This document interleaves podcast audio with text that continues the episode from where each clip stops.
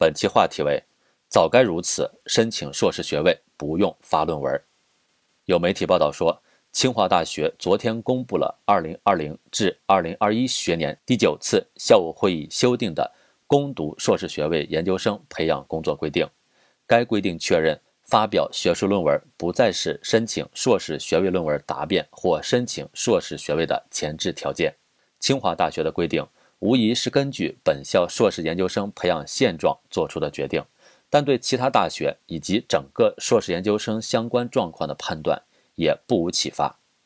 稍早几年，中国人民大学、北京师范大学、外交学院、中国农业大学、中央财经大学、北京语言大学、华中科技大学等七所大学已取消了硕士研究生申请学位或毕业必须发表论文的硬性指标。率先打破了这个已不合时宜的规定。在普通高等教育日益普及化的当下，硕士研究生的学习越来越具有学科专业高级训练的性质。在恢复高考头一二十年里，高层次、高等级人才稀缺的现实，抬升了人们对硕士研究生的期望。在那个时段，每个大学都把相当一部分，甚至最主要的资源用于硕士研究生的培养方面，并且。许多硕士研究生也确实不负众望，在小才大用的岗位上挑起了大梁，有的甚至成为一代栋梁。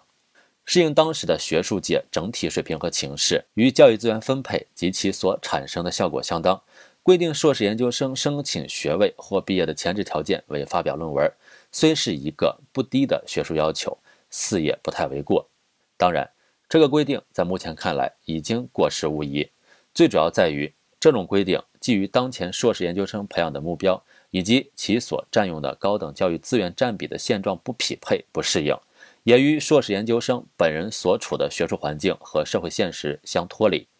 以中国学术界的整体水平而言，硕士研究生所具有的普遍水平，已经不易再占用人属稀缺的学术刊物等资源。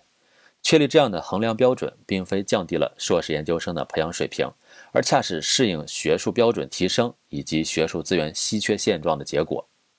更加现实的情况是，在非发表论文不能申请硕士学位或不能毕业的前置条件下，许多研究生不得不剑走偏锋，东拼西凑论文，